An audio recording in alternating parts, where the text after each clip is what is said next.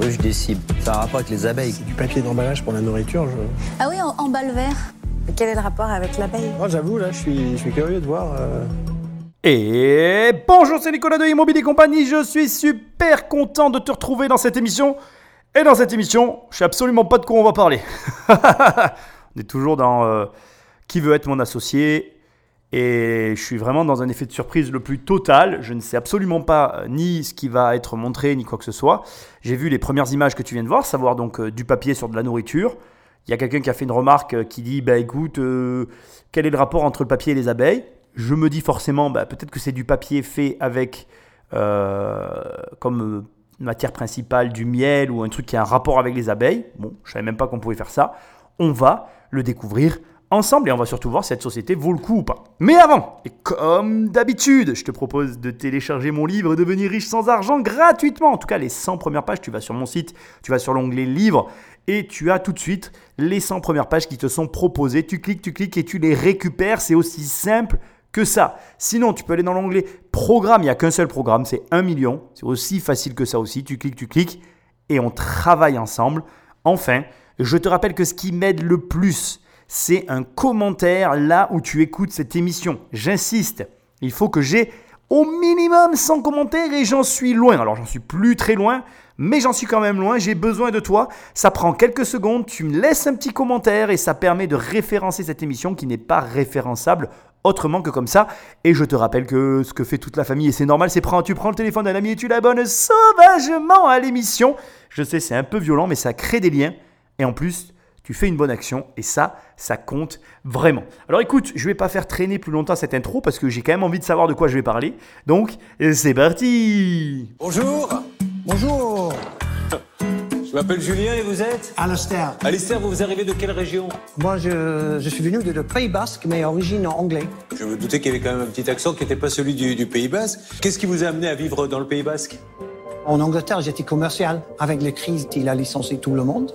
Euh, donc, euh, je suis. Chômage pour vous? Oui, j'en ai marre avec euh, les vies en Angleterre, donc euh, je suis venu ici pour une, une vie un peu plus calme. J'ai fait un stage avec un apiculteur, apiculteur, et voilà. Alors déjà, je voudrais te faire une remarque qui est euh, peut-être euh, pour toi va te paraître euh, anodine, mais qui est pour moi lourde de sens. Quand tu penses qu'aujourd'hui en France, on a du mal à déménager pour le travail, quand tu penses qu'aujourd'hui les gens euh, veulent pas partir de leur village, et là Alistair il te dit Ok, mon patron m'a licencié, j'avais plus de travail, et puis bah écoute, j'ai fait un stage en apiculture, et voilà.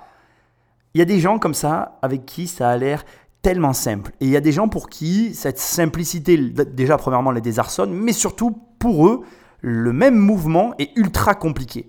Alors j'ai pas de grande théorie fumeuse à te sortir, j'ai pas de solution euh, de derrière les fagots ou de sous mon chapeau à te donner là maintenant pour te permettre comme Alistair d'arriver à changer de vie à ce point-là. Parce que le mec donc te dit, l'air de rien, si tu as écouté la, la, petite, euh, la petite présentation, c'est même pas une présentation, le petit parcours de vie rapide, le mec te dit, euh, je suis hongrois, après tu comprends qu'il a travaillé en Angleterre, et bim, maintenant il est au Pays Basque, parce qu'il a fait un stage en apiculture.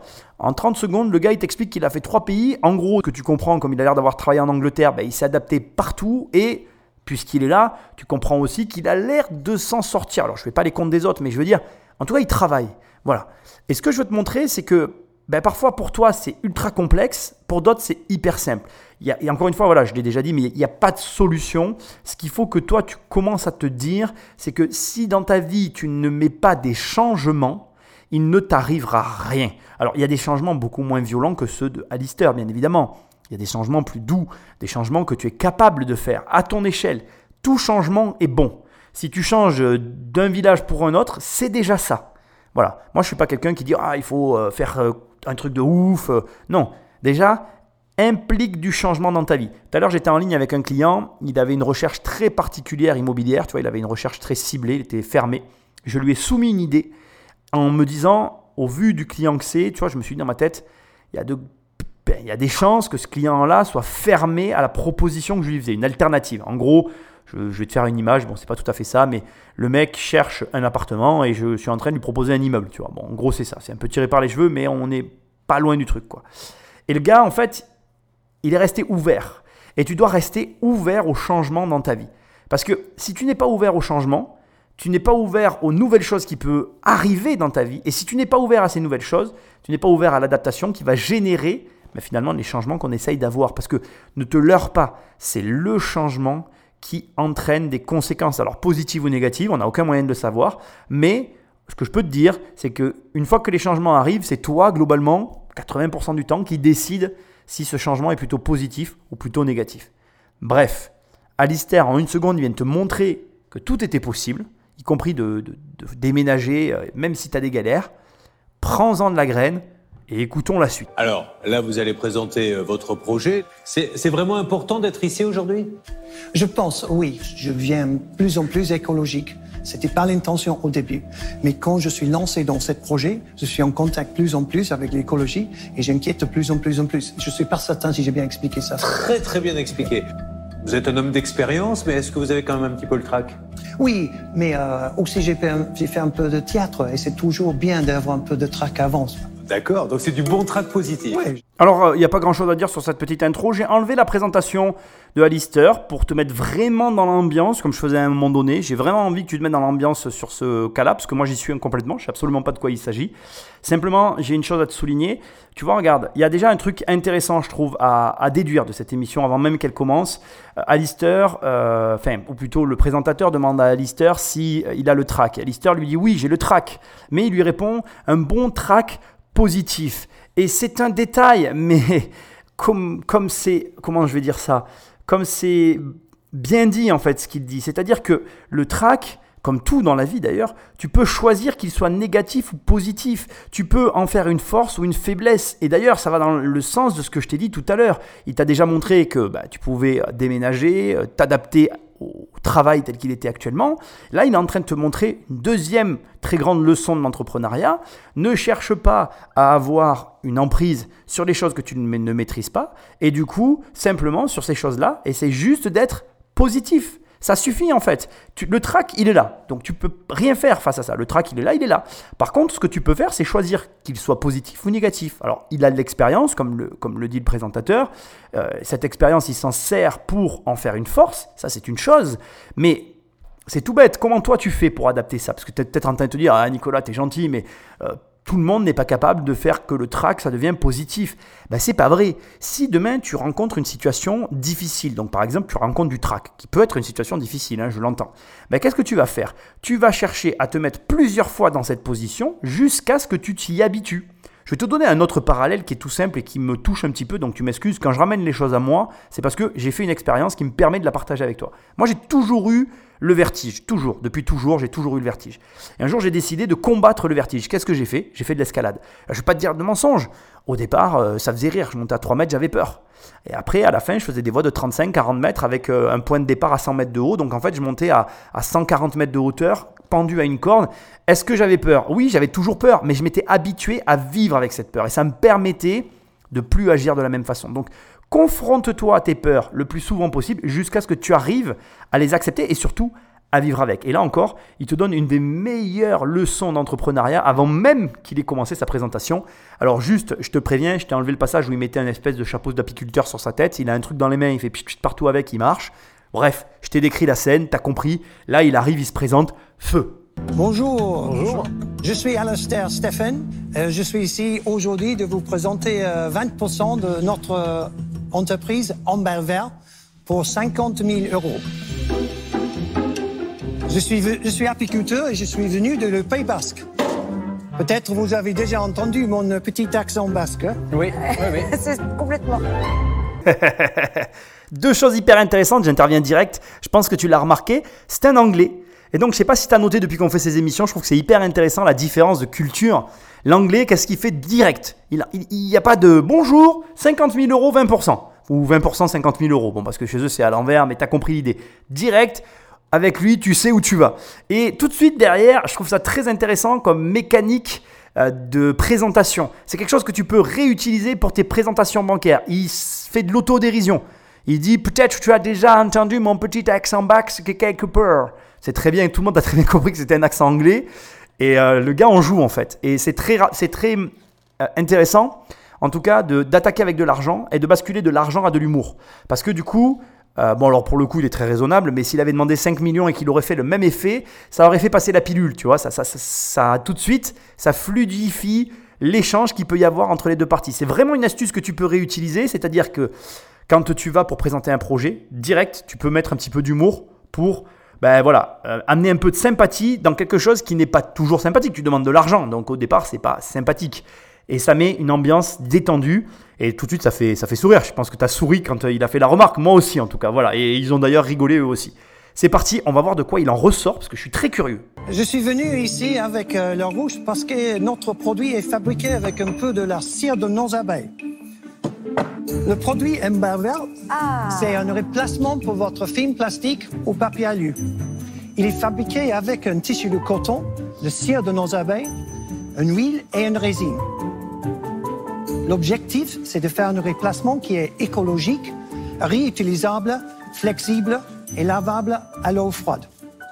Il adhère exactement comme la force électrostatique de votre film plastique. Vous pouvez mettre en contact avec le récipient comme ça ou la nourriture eux-mêmes. C'est joli en plus. Alors, ce qui est hyper intéressant dans ce qui- la présentation qu'il vient de faire, est vraiment, là encore, je t'in- je t'incite vraiment à t'en inspirer. Le mec est vraiment bon et il est d'autant plus bon qu'il n'est pas français. Donc, tu vois qu'il a vraiment un accent. et que C'est, je vais pas dire pas simple pour lui, mais en tout cas, tu vois que euh, malgré son accent, il, il maîtrise vraiment le sujet. C'est vraiment intéressant parce que euh, ben, c'est par rapport au track dont je te parlais tout à l'heure, tu peux avoir le track pour ton premier projet IMO ou pour je ne sais quelle raison dans ta vie. Et là, il est en train de te montrer que malgré le track, si tu connais bien ton sujet, tu es capable de faire euh, totalement, en tout cas, permettre à tes auditeurs de faire totalement abstraction du léger défaut ou en tout cas du léger problème qui pourrait être un handicap pour quelqu'un qui connaîtrait mal son sujet. Ce qui est d'autant plus intéressant, c'est que en fait, il est dans le bio, tu l'as compris. Il propose en fait finalement un, espèce de remplace, enfin, un espèce de produit qui va remplacer l'alu et les films de les films tu sais que tu mets sur ta nourriture là les films euh, le le putain, alors là je, suis en train de te parler j'oublie le nom le, le cellophane le cellophane voilà c'est ça il, te permet donc de remplacer le cellophane ou euh, l'aluminium pour bah, protéger ta nourriture ou, ou en tout cas euh, protéger euh, des plats que tu veux gar- garder à l'intérieur du plat dans lequel tu les as cuisinés. Et ce qui est hyper intéressant, c'est que donc il est dans une veine écologique, il, explique tout de suite en disant voilà, il y a une partie de cire, etc.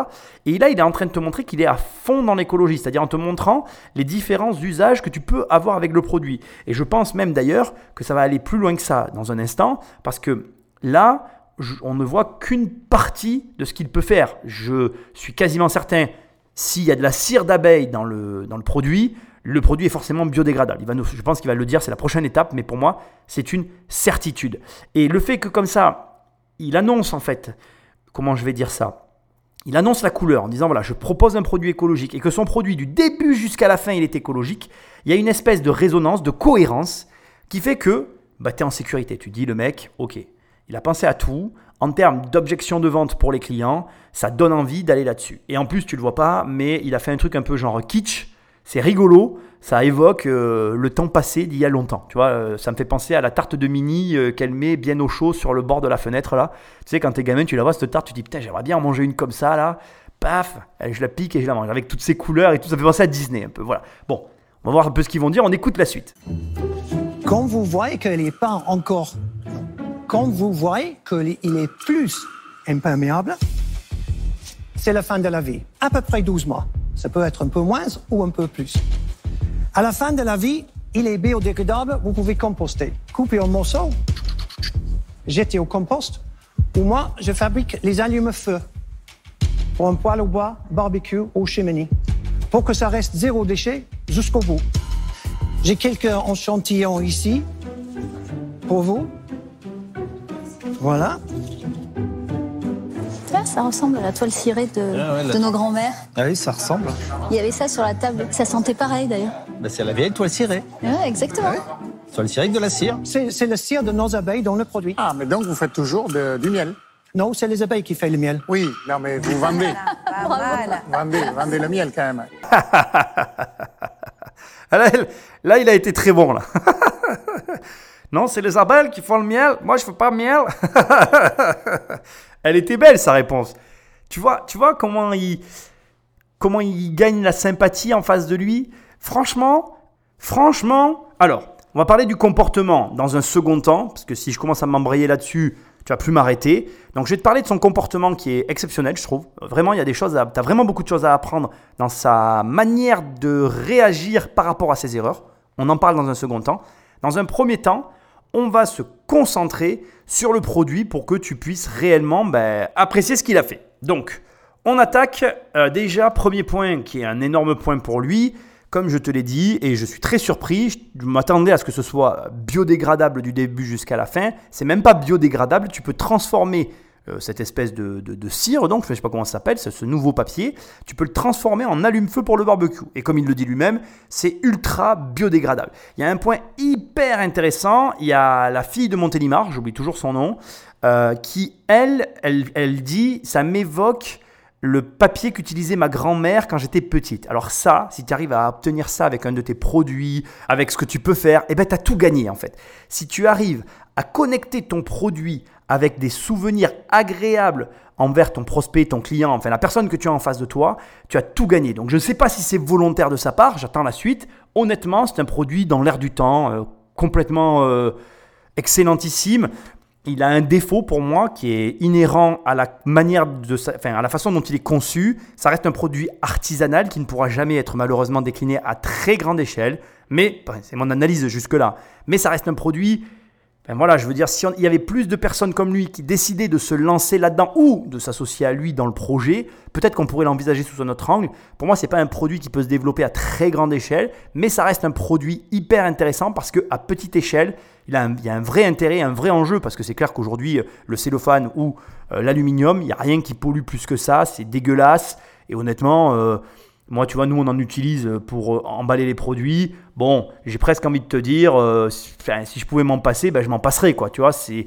là, c'est carrément mieux. Ça me donne, en tout cas, ça me donne envie de consommer. J'aimerais bien sentir l'odeur pour voir si mes grands-parents utilisaient ça aussi quand j'étais enfant. Je trouve ça vraiment génial. C'est mon avis perso, mais en tout cas, je pense qu'il a, il a su capter l'intérêt de toutes les personnes parce que personne n'a rien à dire. Là encore, je pense que certains auront plus ou moins d'affinité avec le produit par rapport eh bien, à leurs ambitions personnelles. On verra ensuite. Mais je suis sûr qu'il va être financé. C'est certain pour moi. Le produit est d'une cohérence folle et il y a une logique dont tu dois t'inspirer. Maintenant, qu'est-ce qui t'intéresse toi en tant qu'investisseur dans ces comportements dont je t'ai fait un petit peu un pitch au début, ou en tout cas où je t'ai fait des allusions très fortes et que je veux et qui est important pour moi que tu t'en inspires? C'est très simple. Tu l'as vu bégayer. Alors je te conseille même presque de repasser le passage où il bégayait parce qu'il bégayait autant pour le track que pour son petit, pas défaut parce que c'est pas du tout le terme que je vais employer, mais il a un accent. Un accent dont il a conscience qui l'empêche de prononcer correctement les mots en français et il essaye de nous, euh, malgré son accent, il essaye de nous faire parvenir un langage le plus clair possible. Crois-moi, quand tu as le track, que tu es à la télé, que tu es devant des investisseurs aussi chevronnés et talentueux que ceux qui sont devant lui, c'est la triple peine pour lui. Et c'est pareil pour toi. Quand tu vas arriver à la banque, parfois tu vas avoir deux conseillers devant toi qui vont être là en train de te poser tes questions et tacler ton projet jusqu'à la fin.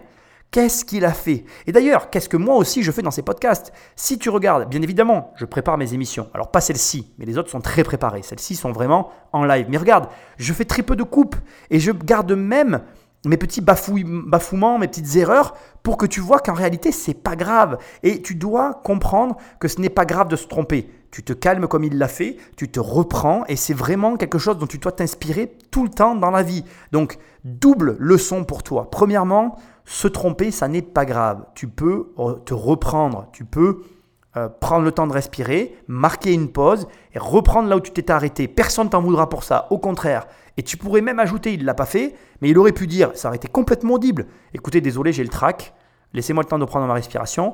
Il aurait attiré aussi de la sympathie sur lui, alors ça dépend comment c'est fait, mais ça peut être très bien amené. Et vu comme il, il, joue très bien de l'humour, tu l'as vu à la fin là, du passage, et il joue aussi très bien de sa d'autodérision sur lui, il a l'intelligence sociale pour arriver à créer ce lien-là. Il faut que tu la développes. Ça, ça ne s'apprend pas en fait. Là, tu as l'occasion de le voir. Intègre-le. Repasse-toi cette émission pour bien voir comment il agit. Ou alors va la voir en rediff, je ne sais pas où, mais va la voir. Et apprends à adapter ou en tout cas à intégrer ces comportements à ta personnalité, surtout devant des banquiers, devant des personnes à qui tu as quelque chose à demander. Ça n'est pas grave de se tromper. Ce qui est grave, c'est de, faire comme lui, c'est de ne pas se reprendre ou de faire comme si c'était rien passé en fait. Il vaut mieux que comme lui, tu te reprennes et tu ailles de l'avant. Deuxième élément, et, et ça c'est euh, pour moi c'est euh, d'autant plus fort, mais on est face à quelqu'un, tu vois, qui malgré, euh, alors je ne veux pas employer ces termes-là, mais malgré ces petits, ces, ces légers problèmes, on va dire ça comme ça, voilà, il n'a pas peur d'y aller. En tout cas, il combat ses peurs et il les affronte. Et ça, il faut que, voilà, il faut que juste tu te dises, ben oui, voilà, moi euh, aussi j'ai des peurs. Et si je les affronte comme lui, au pire, ben je repartirai avec un non. Mais il repartira comme il est venu. Mais au mieux, s'il a un oui, ben il aura tout gagné. On va voir ce que vont dire les personnes en, face de lui. Nous avons commencé l'année dernière et nous avons vendu euh, 40 000 euros de ce produit. C'est ma femme Louise qui produit, mais elle peut produire 2 000 euros de produits dans une journée. Le problème, c'est que nous ne pouvons pas produire suffisamment. Donc ça, c'est vraiment notre problème. Mais j'ai demandé pour 50 000 euros. Si je peux utiliser 25 000 euros de cette 50, pour, je peux améliorer ou augmenter les productions 10 fois Fois 10. fois 10. Je peux rembourser cette euh, 25 000 euros dans 100 jours. Donc c'est un retour d'investissement euh, impressionnant, je pense. Alors là, je suis bluffé parce que, encore une fois, là, c'est là que tu vois que le côté anglophone qui ressort. Tu as vu, je, je sais pas si tu as écouté les émissions avant, mais je suis même euh, assez euh, impression- impressionné du truc. Donc le gars t'explique tout de suite comment ils produisent. La, la machinerie interne, elle est tout de suite dévoilée. Tu vois, c'est des questions qui, que à chaque fois, tu, si tu écoutes encore une fois toutes les émissions, bon, je dis pas ça pour t'inciter à écouter les autres, mais à chaque fois quand on a des franchises en face, ben, je suis pressé d'avoir ces éléments-là. Le mec, ça, ça perd pas de temps, blablabla, il n'y a pas de tac tac tac, le gars il y va direct, il fait son truc, il présente, tout de suite il dit, il dit voilà ma femme elle fait temps par jour, et moi avec 25 000 euros en fait en 100 jours, non mais c'est là que je veux quand même te dire un truc, qu'il faut quand même que tu comprennes une chose, parce qu'il y a un débat aussi sur internet à ce sujet, tu sais les mecs ils disent oui, euh, il, a, fait fortune avec ses formations et c'est avec ça qu'il a fait de l'immobilier. Mais mec, il n'y a jamais rien sur Terre qui te rapportera plus que l'entrepreneuriat. Si tu raisonnes en rentabilité avec de l'entrepreneuriat, t'as rien compris. T'as rien compris. En fait, ce que, ce que la plupart des gens ne comprennent pas, et je suis très content en fait de faire ces émissions parce que ça me donne l'opportunité de te parler de sujets que j'ai pas l'habitude de parler en parlant d'immobilier. C'est pas avec l'immobilier, enfin si tu peux y arriver parce que je suis une preuve quand même que c'est possible, mais en tout cas, il va falloir que tu sois très très violent ou agressif, appelle ça comme tu as envie. Moi, je suis très violent avec mon patrimoine. Si tu me suis, si tu me connais, la preuve, j'ai quasiment liquidé tout mon patrimoine pour switcher de stratégie. J'ai pris un énorme risque et, jusqu'à il y a pas longtemps, si tu t'étais assis à côté de moi en me disant Nicolas, euh, t'es content d'avoir fait ça? Ben, J'aurais eu un avis mitigé et je peux t'assurer que même encore au moment où je te parle, malgré que je sois très content dans, dans un certain sens, ben j'ai encore, euh, comment j'ai envie de te dire, tu vois, j'ai réalisé un truc là. J'ai réalisé que il y a un immeuble, parmi lesquels j'ai vendu, j'ai vendu plusieurs immeubles, il y en a un que j'ai vendu, et ben là au moment où je parle, j'aurais pu le solder. Et, je suis en train de me dire, est-ce que ma situation aurait réellement été très différente si je l'avais gardé et est-ce que j'aurais pu le solder de la même façon? Ben, Je ne le saurais jamais non plus. Alors après, j'ai fait le choix, je ne regrette pas. Mais là où je veux en venir, ce que je veux te dire, c'est que c'est vraiment important que tu arrêtes de raisonner en investisseur partout et tout le temps. Et c'est un défaut que les investisseurs, ils ont. Et ça, euh, vouloir transposer l'investissement partout, c'est pas possible. Alors, je vais pas te mentir, euh, des investissements qui rapportent de l'argent aussi vite, ça existe, mais ça doit pas être ton but. Parce que c'est chercher une licorne qui existe, mais qui t'empêchera ou qui te fera passer à côté de l'entrepreneuriat. Et l'entrepreneuriat, faire 25 000 euros en 100 jours, c'est vraiment impressionnant. Le mec, en fait, il fait euh, 250 euros par jour euh, de remboursement euh, globalement avec ce système et il propose un retour sur investissement très intéressant pour ceux qui sont ainsi en face de lui. Ce que j'adore dans la méthodologie, ou en tout cas dans la façon de travailler anglophone, c'est que le mec les prend par l'angle, ou en tout cas par l'axe par lequel il faut les prendre. C'est-à-dire que ce qui est marrant, c'est que ce sont des entrepreneurs qui investissent sur des entrepreneurs pour avoir, des rendements croissants d'échelle. C'est-à-dire que leur but, c'est de gagner de l'argent avec l'argent qu'ils vont leur donner. Donc là, qu'est-ce qu'il fait?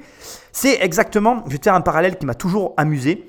Quand j'étais plus jeune, j'ai regardé quelques télécrochets, tu sais, euh, du style euh, Star Academy ou Nouvelle Star, je sais plus comment ça s'appelle aujourd'hui, on en a rien à brer, on n'est pas là pour parler de ça, mais j'en avais regardé une ou deux dans ma vie, j'ai dû en voir une ou deux. Et c'est une ou deux que j'ai vu, je me souviens d'un truc qui m'avait fait mourir de rire. Pour tout te dire, j'étais avec une fille qui les regardait à l'époque, mais je te parle d'un truc il y a très très longtemps. Bref, elle était un peu, elle comprenait pas pourquoi il y a une nana qui était arrivée, elle avait même pas chanté, tu sais, elle avait fait sa, gamme de solfège en chantant, c'est-à-dire qu'elle avait chanté toutes les notes de la gamme de solfège, sur différents tons, et elle avait été sélectionnée d'office. Parce qu'en fait, elle les a même pas pris par le chant, c'est-à-dire elle leur a même pas cherché à leur prouver qu'elle savait chanter. En faisant ça, les juges ils se sont dit bon bah c'est bon, elle elle sait chanter, elle, elle passe la gamme en aigu, en grave et en neutre, elle passe la gamme totale de toutes les notes de musique. Toi tu viens, c'est bon. Ben là c'est la même chose. Le mec il arrive, bon, voilà, il- en gros, il est arrivé, présentation hyper efficace. Moi, j'adore ça. Moi qui suis un financier, enfin, moi, je me considère comme un financier. J'adore l'approche du mec. Le gars, il arrive, bam, bam, bam. Alors voilà, bonjour, je suis un tel, tac, tac. Euh, J'habite à tel endroit, mais tu as reconnu à mon accent que je suis un anglo-saxon euh, déguisé qui vit euh, dans le Pays Basque euh, et je fais un peu d'humour, c'est tout ce que j'aime. Après, bam, bam, mon produit, c'est ça, ça, ça et ça. Je fais ça, je fais ça, je fais ça. Ok, génial.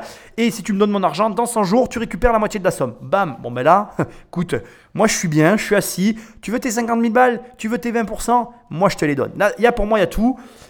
Il a tout expliqué. Là, je, on va voir. Je pense qu'il va y avoir des questions. Euh, Enfin voilà, je pense avoir mis le doigt sur le problème principal, c'est-à-dire qu'il y a de façon inhérente, que ça reste un produit que tu ne pourras pas amener à un volume énorme. De par la nature même de la production, c'est-à-dire qu'on est face à des ruches, euh, tu peux pas faire ça à l'infini, ça reste des animaux, c'est pas des machines.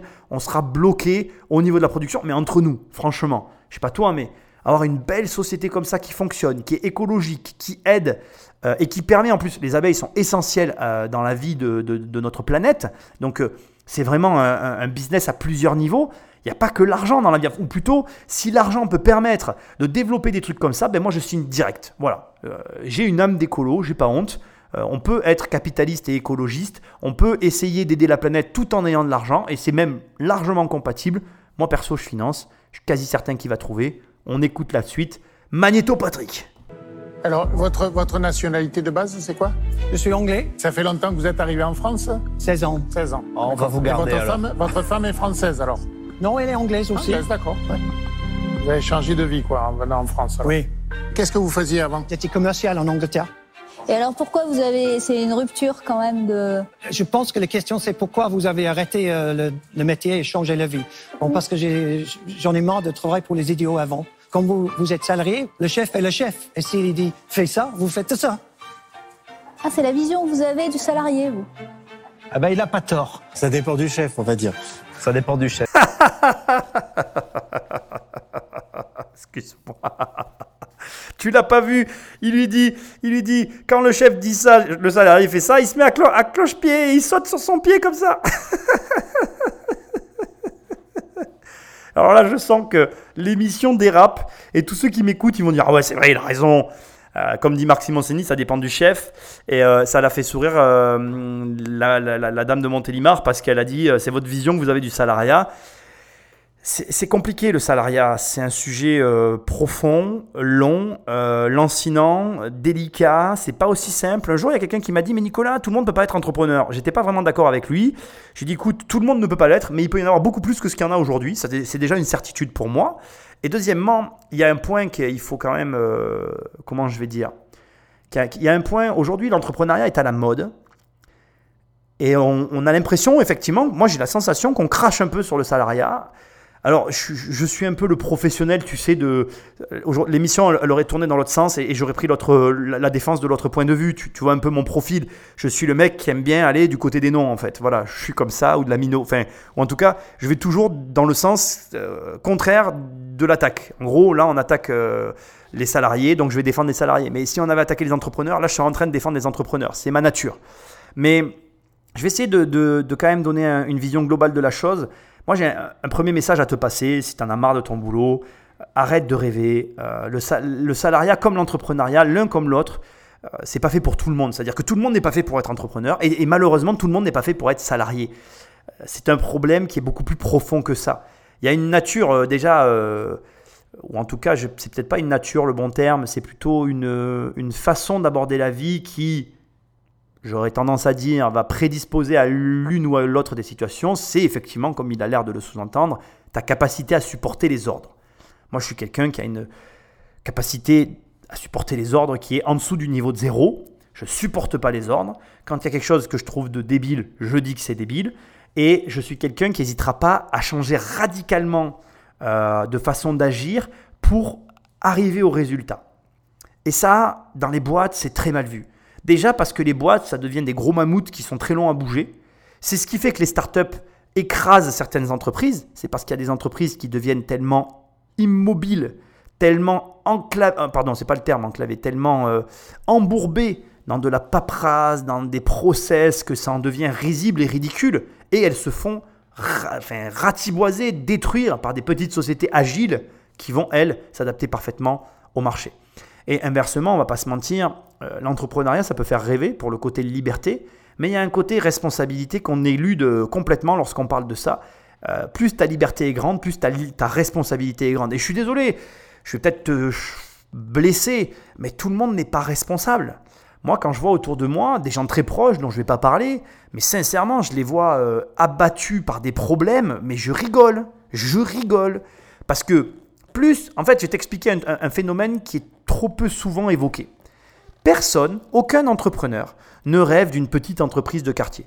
Très très peu en tout cas. Il y en a, c'est vrai. Mais ceux-là sont des gens qui ont déjà de l'argent ou qui ont une vie qui leur convient et qui veulent juste. J'en connais, voilà. Moi, je, connais des, je connaissais un couple de retraités qui avait ouvert une boutique parce qu'ils ne voulaient pas vraiment être à la retraite. Ils ont ouvert une boutique de bijoux fantasy. Ils ne cherchaient pas à faire particulièrement de l'argent. Ils voulaient se tirer un petit salaire euh, respectif de 1000, 1200 euros, étant donné qu'ils avaient déjà un, salaire confortable à côté.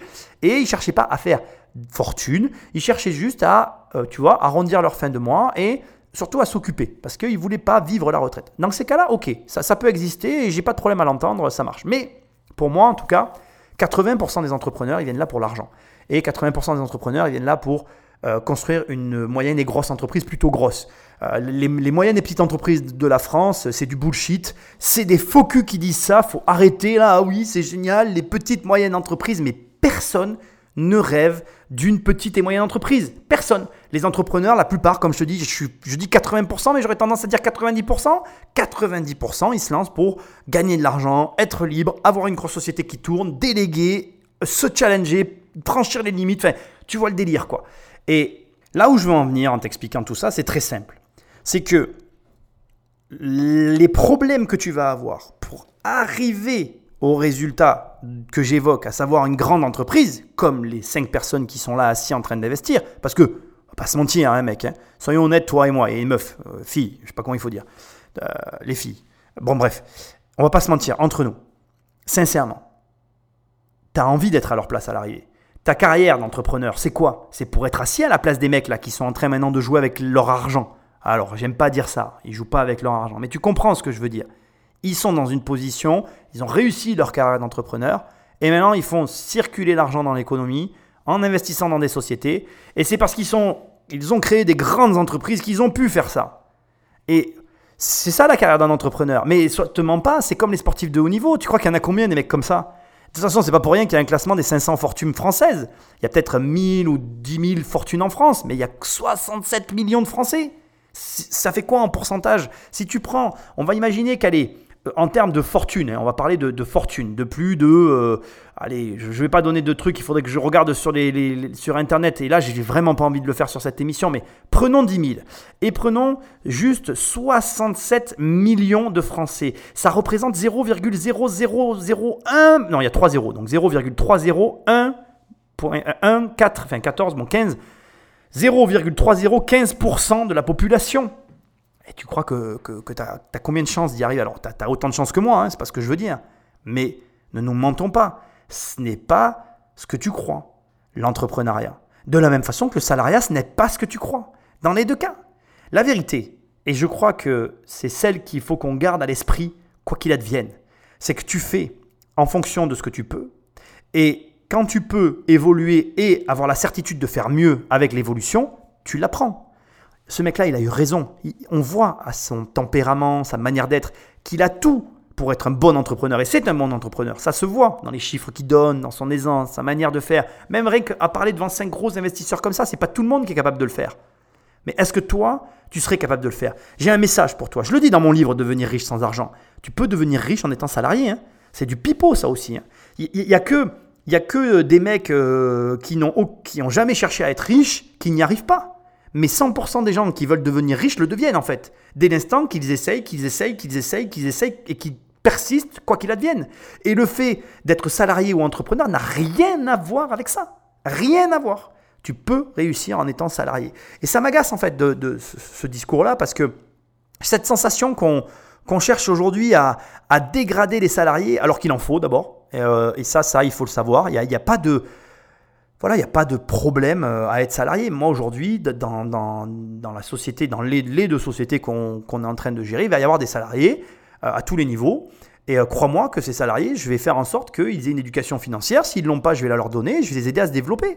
Et crois-moi qu'ils auront un revenu qui sera trois ou quatre fois supérieur à tous les salariés qu'ils auront à côté d'eux. Et c'est à mon entreprise et à ma culture de boîte de faire en sorte qu'ils se disent, mais attends, mais si je me barre, il n'y a aucune entreprise qui m'aidera à m'enrichir comme dans cette entreprise-là. Ce qui fait que j'aurai plus de gens qui voudront venir travailler avec moi parce qu'ils vont se dire, attends, dans cette boîte, non seulement j'ai un salaire, mais en plus le patron, il m'aide à m'enrichir. Que euh, aller ailleurs. Si tu as une boîte qui fait ça, tu auras envie d'être salarié dans cette boîte. Donc tu vois bien que le salariat, ça n'a rien à voir avec le fait d'être salarié. Ça a à voir avec simplement qu'est-ce que tu fais de ton argent, comment tu travailles avec ton argent, quel est ton rapport à l'argent. Bref, ça fait beaucoup de fois le mot argent dans une seule phrase, mais c'est l'enjeu. Et donc, ne nous mentons pas. Aujourd'hui, la vérité, c'est quoi donc? C'est que c'est toi et ta responsabilité vis-à-vis de toi qui fera tes résultats et non l'inverse.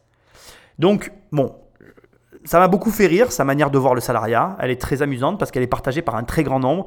Je suis à moitié d'accord avec lui. C'est une façon de voir les choses. Effectivement, un salarié doit faire ce qu'on lui dit. Mais un salarié, il a du temps libre, surtout en France avec les 35 heures. Les gars, vous avez du, temps libre. C'est vous qui jugez ce que vous faites de ce temps-là. Moi, je bosse beaucoup plus que vous. Au moment où tu m'écoutes dans cette émission, j'ai repris le sport le matin, je me lève plus tôt. Je vais nager entre midi et deux. Donc, je fais, je mange plus, je nage à la place, tu vois. Et j'ai essayé de garder les mêmes horaires qu'avant. Ce qui veut dire que, en gros, pour te donner un ordre d'idée, je commence à bosser le matin entre 7 et 8. Je commence dans ces eaux-là. Enfin, maintenant, plutôt vers 8 parce que je fais du sport avant. Entre 6 et 7. Donc soit je commence à 7h, soit je commence à 8h en fonction de je m'occupe de ma fille ou pas. J'arrête à midi, je vais nager 2 heures et je travaille de 14 à 19, tu vois. Là, au moment où j'enregistre l'émission, il est 19h passé. Donc j'ai une grosse amplitude horaire, je bosse tous les jours comme ça, je travaille les week-ends quand il faut, je travaille le dimanche aussi quand il faut, je regarde pas euh, l'heure de travail, je m'en fous en fait. Il y a un locataire qui m'appelle à 21h, je décroche, au grand désespoir de tout mon entourage. Je regarde rien en fait, mais parce que c'est mon choix. Et quand j'étais salarié, je vais te dire un secret, je faisais la même chose. C'est-à-dire qu'en dehors de mes heures de travail, ben, devine quoi, je m'occupais de, de, mon immobilier. Et le soir, ben, je m'occupais de mon immobilier, je rédigeais des beaux, je faisais des trucs. Donc, qu'est-ce que tu fais de ton temps libre? Et arrête, arrête de croire qu'une situation est meilleure qu'une autre. La meilleure situation, c'est celle dans laquelle tu es, et c'est surtout la situation dans laquelle tu es, avec laquelle tu arrives à agir. C'est ça qui fait une bonne situation. C'est-à-dire, quelle est la meilleure situation pour que j'arrive à, agir. Si tu n'arrives pas à agir avec un temps plein, eh ben, prends un mi-temps ou un tiers-temps. Et si avec un 25 heures par semaine, ben, tu arrives à agir, ben, garde ton 25 heures. Tu gagnes pas assez d'argent? Eh bien justement, le temps que tu as à côté, temps pour gagner plus. C'est ça la vie. C'est faire avec ce qu'on a et essayer d'arriver au maximum de ses capacités avec ce qu'on a. Et il n'y a rien qui a à voir ni avec le salariat, ni avec l'entrepreneuriat. Bon, sur ce passage, on a complètement dérivé, mais je trouvais hyper intéressant ce qu'il a dit, cette façon qu'il a d'amener les choses. On continue. Et en France, il y a déjà de vente de ce genre de produits Oui, mais euh, euh, ce n'est pas notre idée. Nous avons imité les Canadiens. Et euh, je ne suis pas le seule personne qui fabrique ce type de produit ici en France.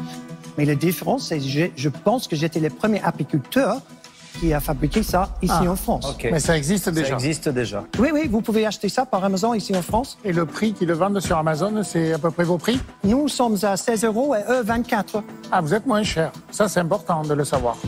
Mais là, on sait qu'on peut aider les apiculteurs français quelque part. Je pense que ça, ce serait en matière euh, de, de- de vente euh, un- quelque chose d'important. Si vous rajoutiez par exemple un petit autocollant en disant euh, vous augmentez votre prix d'un euro et vous vous engagez à ce que cet euro soit reversé aux apiculteurs. Oui. Vous oui. auriez une double mission qui est d'éliminer le plastique et d'aider les apiculteurs. Et ça, c'est très important. Ouais. Et ça, on achète beaucoup plus, je pense. Très bien. Ce qui vient de se passer est totalement normal. C'est-à-dire que il se concentre sur la concurrence, étant donné que, comme je te l'ai déjà dit, sur la présentation, il n'y a quasiment rien à redire euh, dans cette approche que peut avoir Alistair, cette approche très directe, assez caractéristique euh, du, du- du rapport à l'argent que peuvent avoir les anglo-saxons. Et le, monde des Américains et de toutes ces personnes finalement, on dit souvent, on a tendance à faire un raccourci en disant les Américains n'ont pas de problème avec l'argent, mais il n'y a pas que, il y a plein de, de, de pays qui n'ont pas de problème avec l'argent. Et euh, donc toutes ces personnes qui n'ont pas de problème ont une approche beaucoup plus directe, beaucoup plus franche. D'ailleurs, tu remarqueras que toutes les personnes qui sont dans le milieu de la finance, qui ont l'habitude de parler d'argent et qui sont à l'aise avec les questions financières, sont des personnes très directes sur ce sujet-là. Et D'ailleurs, pour une simple et bonne raison qui s'explique euh, assez facilement, c'est qu'en en fait, on n'a pas de temps à perdre et on n'a pas du coup d'argent à perdre. On va directement dans le vif du sujet, ça nous plaît, ça nous plaît pas, c'est oui, c'est non. Bref, voilà. Donc là, comme le souligne euh, Marc, je crois, c'est alors pas euh, Marc Simoncini, l'autre, je crois qu'il s'appelle Marc aussi, celui des Girondins de Bordeaux. Il, souligne qu'en fait, ça aurait été intéressant de le savoir tout de suite qu'il proposait le même produit que d'autres à l'étranger, mais moins cher. Donc, comme il a dit, de 24 à 16 euros. Et là, ce qui est intéressant, je trouve, et qui donne des éléments de réponse un petit peu à ce que j'ai pu dire tout à l'heure, c'est que je ne sais pas si tu as remarqué, mais Marc Simoncini, comme euh, son collègue à l'opposé qui est, tout au fond là-bas, qui a créé, euh, je crois, le portefeuille euh, numérique pour les bitcoins, bref, peu importe, euh, ils ont tout de suite sauté sur l'occasion en disant voilà, vous pourriez peut-être du coup augmenter vos prix de 1 euro ou 2 euros pour ben, vous permettre d'acheter plus de quantité de matières premières à des apiculteurs ou alors même faire vivre des apiculteurs. Et en l'indiquant sur la boîte, on augmente ses ventes parce qu'on a une double euh, mission finalement et on fait profiter l'économie générale. C'est une façon de penser, c'est une façon de voir les choses et surtout, c'est une manière d'augmenter ses prix. Je trouve que c'est très intéressant. Ce que moi, j'avais pas vu, et c'est ce que je voulais souligner, c'est qu'effectivement, euh, moi, je sous-entendais que c'était un modèle qui n'était pas scalable, qui n'était pas euh, développable à une grande échelle. Or là, la remarque qu'ils viennent de faire, qui est tout à fait pertinente et que je n'avais pas vue, euh, me prouve qu'en fait, il est tout à fait possible de travailler avec d'autres apiculteurs pour effectivement ben, produire en plus grande quantité cette espèce de remplaçant au plastique, alors au cellophane pour être très précis, et même à l'aluminium, ce qui est entre nous, je pense, une très très très bonne chose. Ce qui me fait doucement rigoler, c'est que finalement nos grands-mères le faisaient avant. Donc comme quoi, tu vois, tout n'est qu'un éternel recommencement. Alors ça aussi, on a tendance à dire, oui, c'était mieux avant. C'est pas vraiment ça. C'est que les besoins d'avant ne sont pas les besoins d'aujourd'hui. Euh, avant, nos grands-parents, les personnes qu'on côtoyait, et eux-mêmes, les personnes qu'ils côtoyaient eux-mêmes, avaient des besoins à une échelle beaucoup moins importante qu'aujourd'hui. Je m'explique, nos grands-parents, quand ils faisaient de la cire et qu'ils faisaient des bouts de papier, s'ils avaient besoin de les faire pour tout le village, eh bien, il suffisait qu'une femme au foyer le, fasse en échange d'autres services que faisaient d'autres. L'argent n'était pas au centre des intérêts parce que finalement on s'organisait autour de communautés et ça permettait effectivement bah, de ne plus être autant euh, impliqué dans le capitalisme de masse. Aujourd'hui, dès qu'on propose un produit, même s'il est euh, recyclé, qu'il vient d'une autre époque et d'un autre temps, on se dit oui, mais ça existe depuis longtemps, il n'a rien inventé. Oui, mais là, tu vois, on est face à un créateur, un porteur de projet qui a une problématique ou qui a plutôt une question à laquelle il doit trouver une réponse, c'est OK, moi ce que je fais, ça marche à mon échelle, comment produire pour le monde entier? Et ça, c'était des questions qu'on ne se posait pas avant. Alors après, effectivement, bon, mais voilà, tu peux très bien te dire, ben, le progrès c'est naze parce que ça détruit tout, nanana, ou alors le progrès, ça va permettre de euh, produire en masse certains produits, ça fait répéter, je suis désolé, mais j'ai pas d'autre solution, plutôt que d'autres. Et ça nous permettra, au travers par exemple de ce que Alistair propose, de détruire le plastique et le cellophane et le papier d'aluminium, etc. Bref, là, je trouve l'intervention fort intéressante. En tout cas, elle me fait voir encore le projet sous un autre angle. Pour moi, il n'y a aucune raison que ce gars-là ne soit pas financé. On va voir maintenant euh, s'ils lèvent les portefeuilles ou s'ils ont d'autres questions. Moi, à ce stade, euh, pour moi, c'est OK. On, aurait besoin d'un peu plus d'éléments. Peut-être le prix, euh, le coût de revient par rapport au prix de vente. Ça serait quand même intéressant d'avoir un peu une notion de marge maintenant. Mais bon, il a quand même plus ou moins répondu. Euh, en fait, quand il a dit en 100 jours, on récupère la mise de 25 000 euros, on doit être en mesure, avec cette information, de calculer le prix de revient. Bref, voyons la suite. Et je suis déjà, je pense, le premier fabricant mondial qui fabrique avec zéro CO2. Parce qu'on est branché de quelqu'un pas trop loin avec une centrale hydroélectrique. Alors, quels sont vos coûts de fabrication aujourd'hui? Donc, si je fabrique quelque chose pour 1 euro, je peux vendre ça pour 4 euros. 75% de marge brute. Limite, c'était le dernier élément qui, qui manquait à l'émission. On était même en droit de se dire, mais à quel moment il allait le dire? Donc on est sur une activité qui a 75% de marge brute. C'est quand même assez impressionnant. C'est pas tous les métiers qui ont ce genre de marge. Juste un petit, une petite parenthèse que j'ai envie de faire à ce moment-là. Je trouve que c'est intéressant. euh, il faut que tu saches qu'il y a plein de façons de calculer la marge. Tu as des marges qui se calculent en coef, tu as des marges qui se calculent en pourcentage. C'est vraiment un, débat qu'on a eu à des moments. Alors je te donne juste différents calculs. Les marges commerciales, c'est le chiffre d'affaires hors taxe moins l'achat hors taxe consommé. L'achat consommé hors taxe égale l'achat hors taxe plus frais accessoires d'achat plus variation des stocks. Le taux de marge, c'est égal à la marge brute divisé par l'achat consommé hors taxe, fois 100 pour avoir le résultat. Et tu as d'autres calculs encore que tu peux faire qui sont euh, divers et variés. Là, je t'ai donné un échantillon parce que j'avais envie de, te donner ça pour ta culture générale. Tu as des marges en coef, coef de 2, coef de 4. Alors ça, souvent, c'est des marges qu'on applique. Euh, par exemple, en gros, c'est des marges que tu vois dans le bâtiment. Hein. Le mec, il achète, euh, je te dis une bêtise, un tuyau à 2 euros, ben, il va le multiplier par 3, il te le vend à 6 euros, tu vois. Comme ça, il sait qu'il gagne de l'argent. Donc, tu as plusieurs manières de calculer tes marges. Et quelque part en quelques secondes en répondant à la question. Et tu as vu, j'ai beaucoup apprécié la façon dont il l'a répondu. Il n'a pas donné directement sa marge. Il n'a pas dit je produis à tel prix, je vends à tel prix. Il a dit admettons que je produise pour 1, je peux espérer revendre 4. Et je trouve ça très intéressant parce que là encore, c'est une très belle pirouette parce que dans l'ensemble de sa présentation, tu as toutes les données disséminées à différents endroits, mais jamais avec une grande précision et il faut être malin pour arriver à calculer. C'est possible et réalisable, je ne le ferai pas, je te rassure, mais c'est possible et réalisable. Mais tu peux arriver à calculer globalement combien ça lui coûte et combien il arrive à revendre. Bref, j'aime beaucoup la façon de faire d'Alistair. On continue, tu vas voir, ça va être sympa. Vous, avez dit, je, peux multiplier par 10, euh, euh, mais comment elle va faire votre femme pour préparer 10 fois plus vite Une machine. Ah, vous passez à la machine. Alors excusez-moi, mais vous achetez une machine, euh, vous allez pouvoir faire x10. Et puis du coup, vous allez acheter une deuxième machine qui fera x20, puis x30. Puis un jour, vous allez avoir un hangar avec 200 machines. Oui. Mais vous voulez aller jusque-là Parce qu'à un moment donné, vous serez moins heureux que vous étiez dans l'informatique, peut-être. Oui, peut-être. Peut-être vous, vous êtes plus à l'aise avec une vision de 5 ou 10 ans. Moi, mon vision, c'est qu'est-ce que je vais manger demain. Alors, j'ai peut-être, j'ai pas réfléchi suffisamment avec ça. Oui, mais ce qui est compliqué, c'est que vous vous adressez à un problème qui est énorme. Le film plastique, c'est énorme. Mais vous savez comment il faut manger les éléphants, non? Non. Ah, petit à petit. Oui, mais est-ce que ma question c'est est-ce que vous avez envie de manger cet éléphant? Ou est-ce que vous arrêtez à la pâte arrière? Lentement.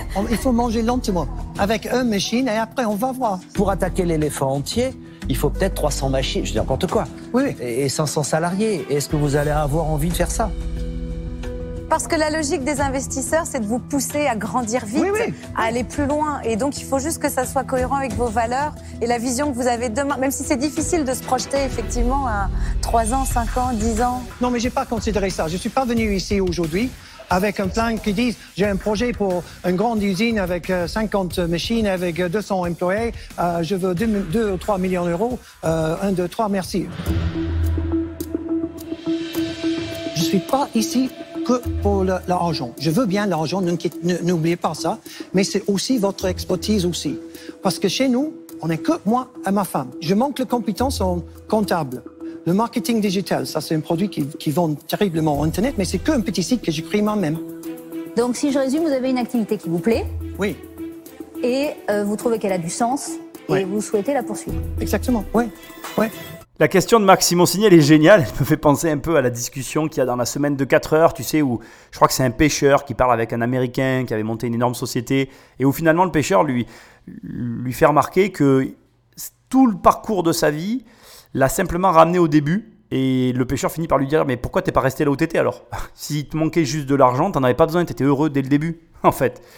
Et c'est un peu ça, en fait, Marc Simoncini.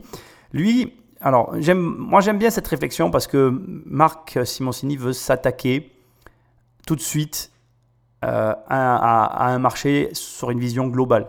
Dès que tu parles avec Marc, on est dans l'international, on est sur le marché, comment faire avec le marché, comment j'attaque frontalement le marché, comment je prends un pourcentage mondial de ce marché-là? Marc Simoncini, pour moi, c'est le mec qui va prendre 1% du monde et qui cherchera jamais à avoir 100% de la France. Donc c'est vraiment intéressant parce que du coup sa vision elle est tournée vers ça et les questions sont orientées dans ce sens-là et est-ce que tu as envie de t'attaquer à ce marché-là? Et c'est intéressant parce que toi tu es investisseur, donc tu es du côté de Marc Simoncini et tu veux parier sur un cheval et tu as besoin de savoir si le cheval en question, eh ben, il a envie de galoper dans la direction où toi tu veux aller ou dans une autre direction. Est-ce que la direction est importante? J'ai pas la réponse à cette question. Mais ce qui est sûr, c'est que pour Marc Simoncini, oui. Alors déjà, ce que, je vais souligner ici et qui est évident, c'est que ça nous touche tout particulièrement. Cette émission est, est splendide parce que, je ne sais pas si tu le remarques, mais là vraiment, on est d'investisseur à investisseur. Et on est face à des investisseurs qui ont cette volonté de pousser la réflexion à 5 et à 10 ans. Et de l'autre côté, on a un entrepreneur qui, comme il le dit lui-même, moi je suis en train de manger un éléphant. Et comment je mange un éléphant? Petit bout par petit bout. Aujourd'hui j'en ai mangé un bout, demain j'en mangerai un autre bout. À la fin, l'éléphant il sera mangé. Mais je ne cherche pas à le manger très rapidement, je cherche juste à le manger. Et c'est vraiment... Euh, intéressant parce que je, pourrais, je, vais essayer d'éviter de faire dériver cette émission dans des considérations euh, euh, philosophiques, bien que je suis très tenté de le faire. Je vais juste te faire une amorce et ne m'en veux pas, je vais te laisser sur ta faim, je te laisserai y, méditer. Ça m'évoque un peu la réflexion des marchés finis et des marchés infinis. Je ne sais pas si tu connais cette, cette réflexion qui est très intéressante. La vie, c'est un marché infini la vie, c'est un marché infini. Ta vie, la mienne, celle de ta mère, celle de ta femme sont des marchés infinis. C'est-à-dire que dans, une, dans, un, dans un jeu infini, euh, il n'y a pas de gagnant ou de perdant en fait. Le, but du jeu, c'est de rester dans le jeu. C'est le jeu auquel je joue en investissement. Pour moi, en fait, je joue dans un jeu infini. Donc, il n'a jamais été question de gagner ou de perdre. Il est juste question de rester dans le jeu. Dans les jeux finis, moi j'étais un nageur par exemple, c'était un jeu fini. Ça veut dire qu'il y a un bassin, il y a des règles, tu respectes les règles, tu gagnes ou tu perds. Et en fait, là, j'ai la sensation dans l'échange de Marc Simoncini avec euh, Alistair que d'un côté, tu as un mec qui vit dans un monde infini et de l'autre côté, tu as un mec qui est dans un jeu fini. Pourquoi? Parce qu'en fait, le mec qui place son argent, lui, il a une relation très arithmétique avec son argent. Il espère le récupérer. Bien dit il espère parce qu'il n'a aucun moyen de savoir s'il va récupérer. Il est là pour jouer, donc euh, il veut jouer mais il veut jouer en sachant que le mec avec qui il joue joue selon les mêmes règles que lui. Sauf qu'il ne faut pas oublier que les marchés financiers, les marchés de manière générale, restent des marchés infinis. Et que pour moi, Alistair a, les bons réflexes, il a les bonnes réponses, il est dans la bonne direction.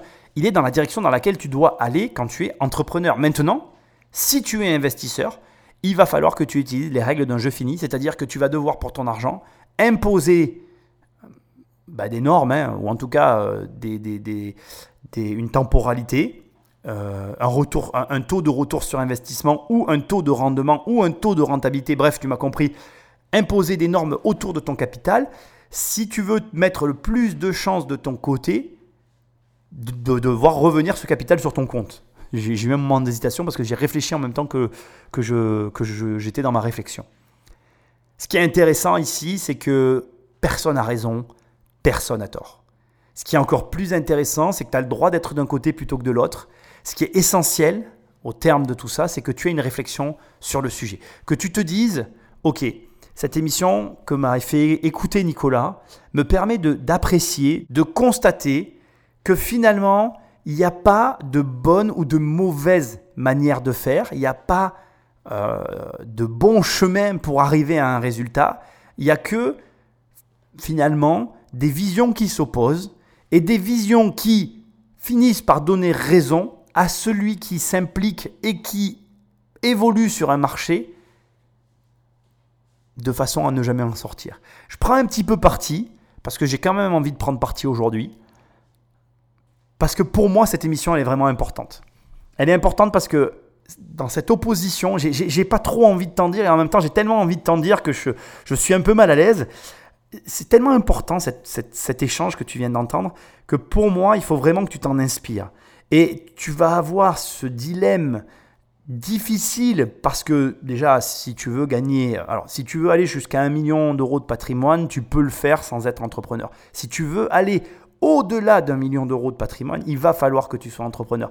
Et ça me fait rire parce que j'entends beaucoup de personnes en ce moment à droite et à gauche qui ont des grosses ambitions et, tu, je, sais pas, pense que tu le sais, j'ai un programme 1 million, mais qui te permet après d'accéder au programme 10 millions, qui t'aide à aller jusqu'à 10 millions d'euros de, patrimoine.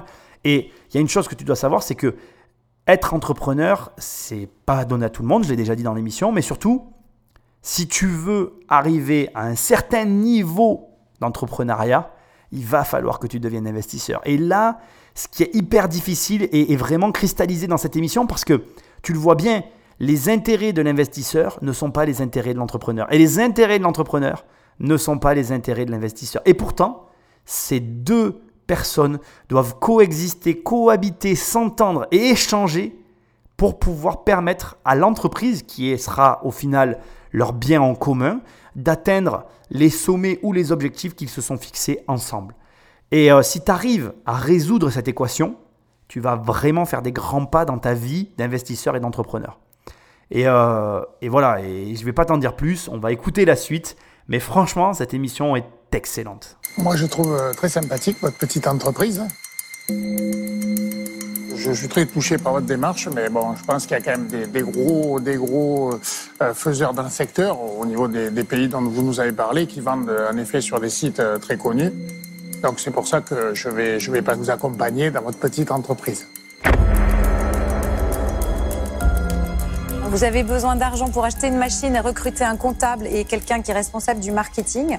Moi, à votre place, j'irai voir une banque, en fait. Je n'ai pas l'impression que vous ayez besoin d'investisseurs. En tout cas, moi, la logique qui est la mienne quand j'investis dans une entreprise, c'est quand je suis aux côtés de, de l'entrepreneur, c'est de le pousser, pousser pour qu'il grandisse très vite. Et, c'est vrai que vous, vous savez pas si vous avez cette envie-là. En revanche, vous savez que vous pouvez rembourser en 100 jours. Donc, je pense que vous avez plus besoin d'une banque que de moi. Et euh, c'est pour cette raison que je vais passer. Les difficultés que j'ai avec les banques, c'est euh, ils donnent pas de conseils, ils donnent que l'argent. Et euh, je pense que nous avons peut-être besoin d'un peu de conseils pour la prochaine étape aussi. On vous dit d'aller voir une banque, mais bon, je pense que vous n'êtes pas venu ici pour entendre ça. Parce que les banques, elles sont bien gentilles, mais c'est vrai que bah, elles prennent souvent pas trop de risques. Ah, vous avez un, très beau projet. Euh, vous, êtes dans un environnement qui compte, hein, celui des apiculteurs, les abeilles, c'est quelque chose d'important. Je, réfléchis. Bon, alors là, pour le coup, il a fait mon travail. c'est exactement ce que j'allais dire, mais on, ne vient pas là pour écouter ça, quoi. Franchement, j'ai l'accent qui ressort, ça m'énerve. Hein.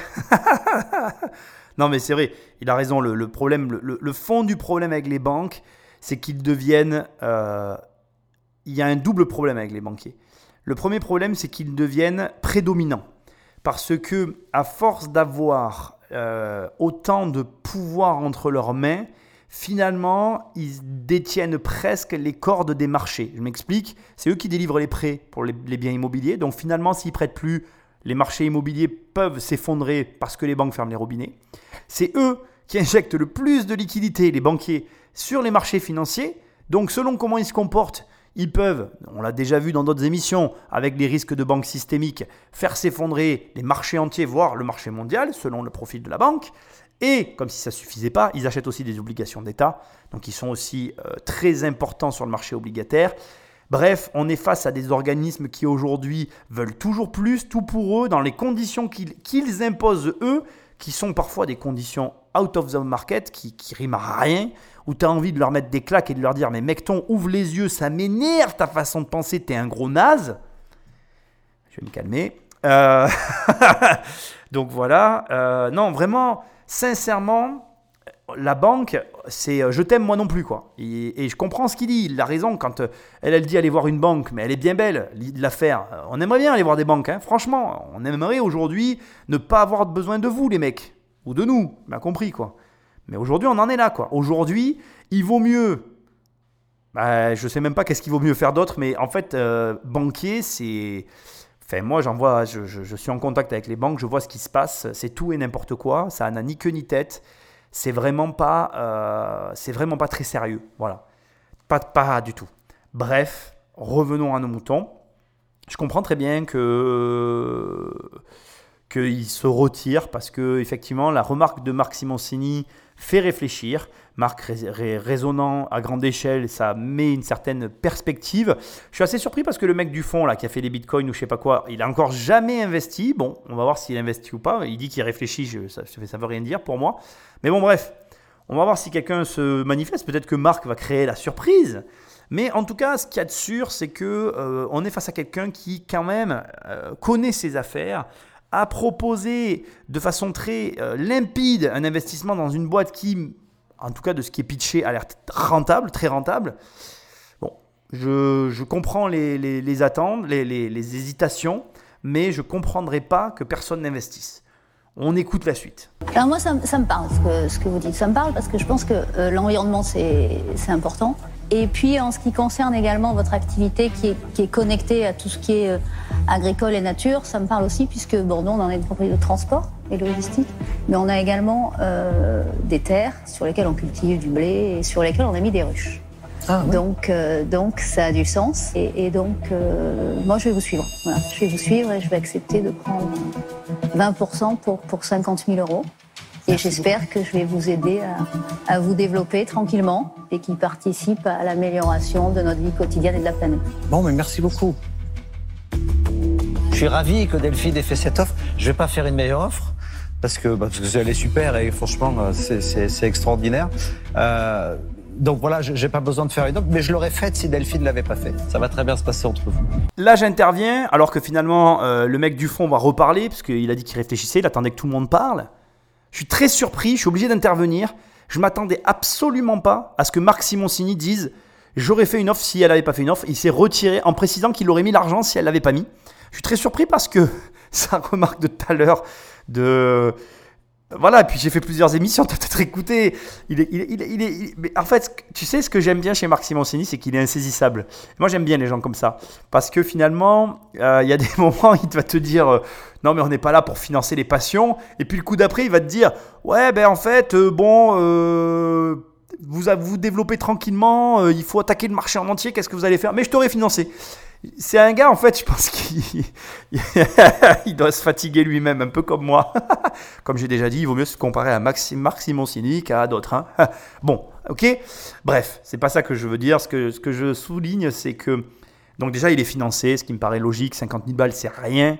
50 000 balles en sachant qu'en 100 jours, il, te rétribue. Enfin, la boîte récupère les 25 000 euros. Le risque est au niveau zéro. La remarque de la banque a été euh, déplacée, de mon point de vue, mais vraiment déplacée, parce que les banquiers ne savent pas faire. Et, et, partager ces émissions pour que ça arrive aux oreilles des banques. Les gars, réveillez-vous, vous servez à rien. Vous êtes des nuisibles. Vous êtes des nuisibles au stade où vous en êtes aujourd'hui. Je suis désolé, mais euh, quand on voit que des mecs comme ça sont obligés d'aller voir des investisseurs indépendants parce que bah, les banquiers, vous ne savez pas faire. Voilà, vous savez pas. Moi, aujourd'hui, euh, si je vais pas commencer à déballer tous mes trucs parce que c'est pas le propos, mais quand je vois les problèmes qu'on a, on a des problèmes. Alors on a des problèmes, c'est façon de parler. J'ai eu des graves problèmes avec les banques. J'ai été viré des banques, euh, j'ai plus eu de banque. Ma mère, elle a, bon bref, elle a perdu ses comptes alors qu'elle en avait besoin. Enfin, je pourrais t'en raconter de toutes les couleurs. D'ailleurs, tu les as dans mon livre, Devenir riche sans argent. Tu vas sur Amazon, tu tapes riche, c'est en première page, c'est facile. Bref, ce que j'essaye de dire, c'est que je pourrais t'en dire de toutes les couleurs sur les banques. Mais le vrai fond du problème, c'est qu'ils ne font même plus leur métier. Moi, aujourd'hui, je dois me battre sur des trucs avec les banquiers, alors que j'ai pas de problème d'argent. Je trouve pas ça normal. Je vais te donner juste un exemple. Moi, j'ai des comptes de société qui fonctionnent parce que j'ai des encaissements qui sont pas très importants, voire très bas, tu vois. Et euh, tout, tout petit, je pense à une société sur laquelle on discutait tout à l'heure qu'on va devoir sûrement fermer parce que les parce sont pas capables de me faire un compte sans frais. Alors tout le monde me dit oui, va sur une banque en ligne, mais bon bref, je je vais pas vous partager, je vais pas te partager mes problèmes, on s'en fout de mes problèmes. Ce que je veux dire, c'est que Alistair, il peut pas aller voir une banque. C'est pas possible, c'est pas possible. Voilà, c'est aujourd'hui on sait que les banquiers ils font plus leur métier. Ils le font qu'avec certaines personnes dans certaines conditions qui ne sont pas des conditions euh, audibles pour de jeunes entrepreneurs qui se lancent, sachant qu'on a besoin de ces gens-là.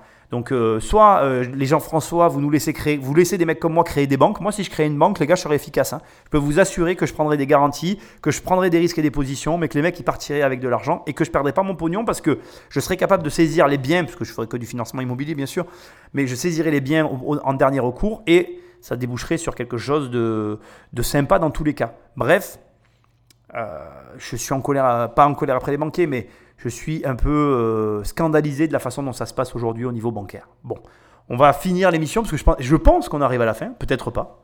Voyons tout ça. Bon, vous avez l'offre euh, que vous êtes venu chercher. Oui. Je vais vous faire une offre. Une offre un peu créative. Une offre qui va vous aider probablement à savoir ce que vous voulez dans le futur. Est-ce que vous voulez construire une usine avec 200 machines, être poussé à avancer et manger l'éléphant? Ou est-ce que vous voulez rester un petit peu euh, à votre rythme, à faire les choses de la manière dont vous voulez? Je vais vous proposer 50 000 euros en prêt. Un taux bancaire euh, complètement normal. C'est un prêt quand même court terme. Et en échange, je demande juste 5% du capital pour euh, fournir ce service.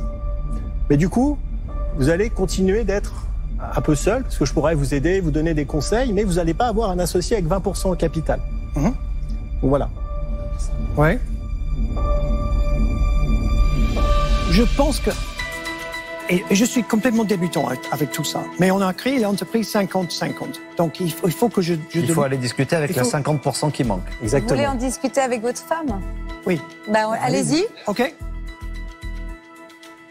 Moi, je pense qu'il veut surtout en vivre, mais il veut rester quand même assez arti- artisanal, d'après moi. Il n'a pas a prévu de de, faire un développement national. Est-ce qu'il vend son âme euh, pour continuer ce combat ou est-ce qu'il perd le combat mais Mais on vend pas son âme. Bon, alors je crois qu'il s'appelle Eric. Bon, je suis désolé, je vais être très abrupt. hein, et pardonne-moi, Eric, si tu m'écoutes. C'est vraiment pas contre toi. T'as l'air d'être un mec super sympa en plus.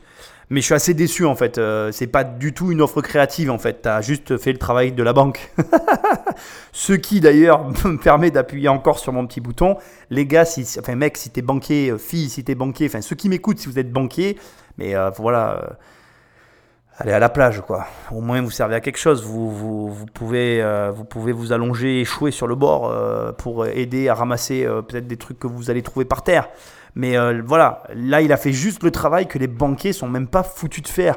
Bon, en échange de 5... Et encore, moi j'ai envie de dire, il prend 5% du capital. Je suis assez déçu. Une offre créative, euh, j'aurais dit, euh, moi à sa place, j'aurais dit, bon ben voilà, je vous propose 500 000 euros contre euh, 50% du capital. Ça, c'était créatif. Là, on aurait vu si vous voulez bouffer l'éléphant. Voilà, là, on l'aurait vu. Mais peut-être que Eric, il les avait pas, les 500 000 euros. Ou alors peut-être qu'il les avait, mais qu'il n'avait pas envie de les mettre là. Bon, je, je veux pas faire le mec médisant, c'est pas le propos. J'essaye juste de dire que je trouve que l'offre était pas si créative. Le mec, il te, fait un effet d'annonce. Je vais faire une offre créative, les gars. Attention, roulement de tambour. Je te propose ce que tu demandes, mais je prends pas de capital. Comme ça, t'es libre. Ouais, bon, ok, merci. Il n'y a rien de créatif là-dedans, quoi. Bon. Alistair, tu le vois pas, je te l'ai coupé, il parle en anglais avec sa femme, il dit qu'il a essayé de garder son sang-froid, donc tu vois, j'avais raison à un moment donné dans l'émission, j'ai sous-entendu qu'il était stressé. Il était stressé. Et malgré tout, il a fait euh, face de tout bord. J'ai beaucoup aimé la réaction de la femme de Montélimar, de Madame, excusez-moi, j'ai oublié votre nom, qui dit On ne vend pas son âme, elle a raison. Et euh, je pense euh, sincèrement que, quoi, voilà, il- en réalité, il, il est venu pour une chose, il a eu cette chose, il va la prendre elle, ça me paraît logique, ça peut que marcher. Voilà, c'est un projet cohérent, simple, facile, qui roule dans une ambiance familiale euh, de personnes qui ont l'air normales. Je veux dire, il y a un moment où, euh, alors tu l'as pas vu, euh, il faut aussi euh, préciser que c'est quelqu'un qui a l'air, euh, moi j'ai un petit peu vu quand j'ai recoupé, tu sais, parce qu'il y avait une présentation que j'ai enlevée que j'ai mis à la fin. On a vu un chien qui a une patte coupée que le mec a l'air d'avoir gardé. On va en parler tout à l'heure, on va voir sa famille. Mais ça a l'air d'être quelqu'un de, très stable, qui a l'air d'avoir euh, une vie normale et qui avance au coup par coup. Et je trouve ça, moi perso, je trouve ça génial. Bon, je vais arrêter mon blabla. Ce que je voulais juste te dire, c'est pour l'offre que je trouvais pas très créative, et c'était aussi pour le fait que euh, donc euh, il a besoin de parler avec sa femme parce qu'il cède une part du capital, ce qui est à peu près logique, et il a besoin de l'aval de son associé euh, principal, puisqu'ils sont deux associés, pour pouvoir s'engager dans cette voie-là. On va voir ce qui s'est dit, mais c'est sans surprise que Alistair, je vais vous résumer la situation. Bon. Delphine vous a donné ce que vous demandiez, 50 000 euros, 20% de prise de participation dans votre entreprise. Et Eric vous a proposé un prêt de 50 000 euros, remboursable en 36 ou 48 mensualités, en prenant et vous demandant 5% de votre entreprise. Quelle est votre décision? OK, donc j'ai parlé avec Louise. Et euh, ensemble, nous avons décidé que nous voulons accepter Delphine. Merci. Merci, ça me fait très plaisir. Merci beaucoup. À bientôt alors. Oui, je suis très content. Merci vous beaucoup. voir. Ouais. Merci beaucoup tout le monde. Merci, au revoir. Vous dites bonjour à Louise pour nous. Oui, bien sûr. Au revoir. En acceptant l'offre de Delphine, Alistair a privilégié l'accompagnement qu'il était venu chercher en plus de l'aspect financier. Je me sens euh, fantastique, c'est un verbe en français, mais c'est euh, un peu comme euh, une grande poids qui était dans mes épaules a été enlevée maintenant. Franchement, la petite chose que j'ai entendue euh, de, de Delphine, elle est vraiment alignée avec euh, notre euh, euh, notre façon de, de entreprise. Aussi, elle, je pense que Louise et elle va travailler très bien ensemble. Ça me paraît complètement logique en fait ce qui vient de se passer parce que au final, il l'avait dit, il cherchait aussi bien du capital que une aide, une assistance, une personne qui le soutienne dans le développement. Et d'ailleurs, note ce qu'il dit à la fin. Il dit Ma femme va bien s'entendre avec elle. Elles vont pouvoir faire des choses ensemble. En tout cas, quand il dit faire des choses, euh, voilà, c'est pas un truc où euh, deux nanas se retrouvent pour aller faire du shopping, on est bien d'accord. On parle de deux personnes qui vont bosser ensemble pour faire grossir une entreprise. Et, euh, et ça me paraît complètement logique en fait qu'il ait choisi cette offre là. honnêtement, voilà, je reste sur mes positions de fin. Euh, une offre créative, ouais, vite fait. Donc euh, voilà, pas, pas, pas de surprise pour moi. Euh, on va maintenant prendre la présentation de Alistair parce que j'ai vraiment envie de m'arrêter un petit peu sur le personnage. Dès le départ, je t'ai dit de vraiment t'inspirer de lui parce que très sincèrement, c'est quelqu'un qui, de mon point de vue en tout cas, a des choses à t'apprendre en termes de comportement euh, au niveau de ta vie en général. Et là, je ne parle pas que d'argent, d'investissement ou même d'entrepreneuriat. Il a une façon d'aborder la vie qui est pour moi euh, une bonne façon. En tout cas, une façon saine et qui permet derrière, au niveau des affaires, de mieux s'en sortir. Allez, on écoute le reportage et on conclut. Je m'appelle Alastair, bienvenue au Pays Basque chez nous. Peut-être vous avez entendu un petit accent, je suis anglais, mais avec un cœur français. Je vais vous présenter Louise, ma femme, elle est anglaise aussi, et Olivia, 10 ans, et Charlie, 12 ans. Nous avons fait le déménagement ici en 2003. Pourquoi? Parce que franchement, j'en ai marre de la vie en Angleterre. Come on Le, vie ici, c'est moins stressant. En Angleterre, j'étais beaucoup plus riche que maintenant, mais je dors mieux maintenant. La vie, c'est beaucoup plus calme. Ici, le plus grand problème de circulation que nous avons, c'est peut-être un troupe de brebis de temps en temps. Je trouve très intéressant ce qu'il vient de dire. Comme quoi, tu vois, même les présentations sont intéressantes. Je l'ai mis à la fin parce que je voulais que tu te mettes en position d'investisseur par rapport à la boîte. Mais c'est marrant de voir que alors, je suis pas le grand fan de cet adage qui dit l'argent fait pas le bonheur, mais là, vraiment, on a des gens qui aspirent à autre chose. Et on est face à des personnes qui t'expliquent que la vie, c'est quand même un équilibre au final. Il faut avoir de l'argent, mais il faut avoir aussi une forme de quiétude. Et qu'est-ce qu'il te dit? Il te dit, moi, en Angleterre, mais j'avais beaucoup plus d'argent, mais j'étais pas heureux en fait. J'étais trop stressé, j'étais trop ci, j'étais trop ça. Et à un moment donné, ce qui qu'il est venu chercher en France, en tout cas la France lui a donné ce qu'il cherchait, ça lui permet aujourd'hui, ben, tu vois, d'entreprendre. Et c'est pas pour autant qu'il va pas gagner de l'argent en fait. Et c'est ça qui est marrant, c'est que beaucoup de gens des fois quand je leur dis, ben, fais ce qui te plaît, ou en tout cas euh, suis tes passions, ou avance, mais toujours dans la direction de ce que tu aimes. Souvent on me dit oui, mais euh, c'est pas réaliste. Et comment tu fais pour avec l'argent Oui, mais regarde, c'est quand même vachement plus sain d'avancer comme Alistair le fait en toute sénitude avec ses enfants, je sais pas si ça se dit sénitude, mais tu me pardonnes, euh, avec ses enfants et son entourage, et être bien dans sa vie et épanoui, que avoir plein de fric dans une ville qui t'oppresse et te sentir mal et finir en dépression en burn-out, parce que c'est le terme euh, du 21e siècle pour dire que tu as un problème. Bref, ce que je vous veux souligner, c'est que Alistair, c'est vraiment pour moi, vraiment, ben, depuis le début de cette émission, il y a vraiment chez ce mec-là plein de trucs que tu as à apprendre, ou en tout cas qui t'enseignent dans la façon d'aborder la vie. Et je crois que sincèrement, en tout cas je te le souhaite, n'abandonne pas tes rêves pour je ne sais quelle raison, même pas financière en fait, parce que l'argent peut être aussi caché dans les choses que tu aimes. À toi de prendre le bon angle pour bah, justement en tirer profit. On écoute la fin de la présentation. Après les crises de 2008, j'étais licencié, donc au chômage. Après, euh, j'ai fait une formation organisée par nos amis Paul de Bois et Louise, elle a suggéré pourquoi pas en apiculteur. Avant, c'était un passe-temps. Mais petit à petit, le plus que je travaille avec les abeilles, le plus que j'ai valorisé les produits de la le, plus que j'ai plongé dans le monde écologie. Donc, en mon opinion, et je suis sûr que je ne suis pas le seul qui dise ça, les abeilles sont essentielles de la vie pour tout le monde sur la planète. Je suis d'accord avec toi, Alistair. Je suis d'accord avec toi. Les abeilles sont essentielles pour la vie et le monde sur la planète. Et on revient au début de l'émission. Euh, c'est marrant, tu vois, parce que là encore, je vais souligner que c'est un accident de vie qui l'a conduit à un changement radical. Bon, une question demeure. Comment se fait-il qu'un Anglais licencié en Angleterre ait réussi à avoir Pôle emploi en France? Mystère. si tu as la réponse, je suis curieux, j'aimerais comprendre. Ou alors, euh, il y a un truc qui m'a échappé. Ou peut-être qu'il travaillait en France pour une société anglaise, j'en sais rien. Je suis pantois ou en questionnement sur le sujet. Bref, euh, au demeurant, je vais profiter pour me servir de cette parenthèse pour te lancer, allez, une balle. Tu taperas dedans ou pas si tu as envie. La France, malgré tout, on peut la critiquer, mais ce système de Pôle emploi, tu vois, qui te paye des formations, qui te permet d'avoir des mois avec un revenu. J'entends de plus en plus d'entrepreneurs qui l'assument, et je trouve ça bien d'ailleurs, qui disent ben Moi, j'ai utilisé Pôle emploi pour lancer ma boîte. Et euh, sincèrement, euh, je vois l'histoire d'Alistair qu'on vient de voir, qu'on vient de suivre au, travers d'un pitch de vente pour essayer de lever des fonds, quelque chose qui nous touche encore plus particulièrement puisqu'on est de la famille des investisseurs.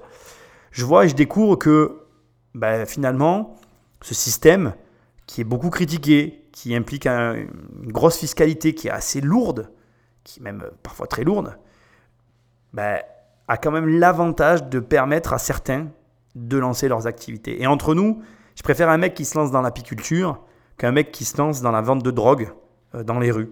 Et euh, en toute franchise, au lieu de te plaindre ou d'avoir des jugements sur tes voisins ou je ne sais quoi, eh ben, prends ton pôle emploi, et lance ta boîte.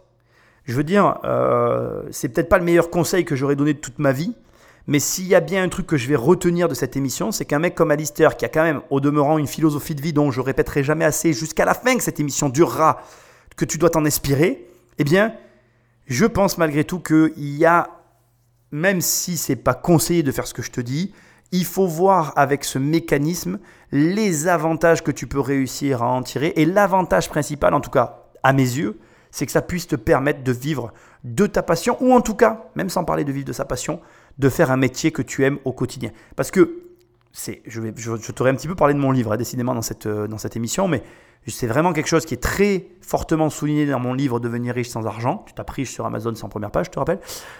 Cela dit en passant. Euh, dans mon bouquin, je te le dis, mais faire un boulot qu'on aime, c'est déjà mettre de son côté à soi 80% de ce qui t'amènera les meilleurs résultats dans ta vie. Si tu fais un boulot que tu aimes, tu as 80% de chances en plus d'arriver aux objectifs que tu te fixes ou je ne sais quoi. Enfin bref, tu seras mieux dans ta vie que toutes ces personnes qui vont au travail et qui, tu vois, je vais pas dire le gros mot, mais tu as compris, qui tournent en rond dans leur boulot. Voilà.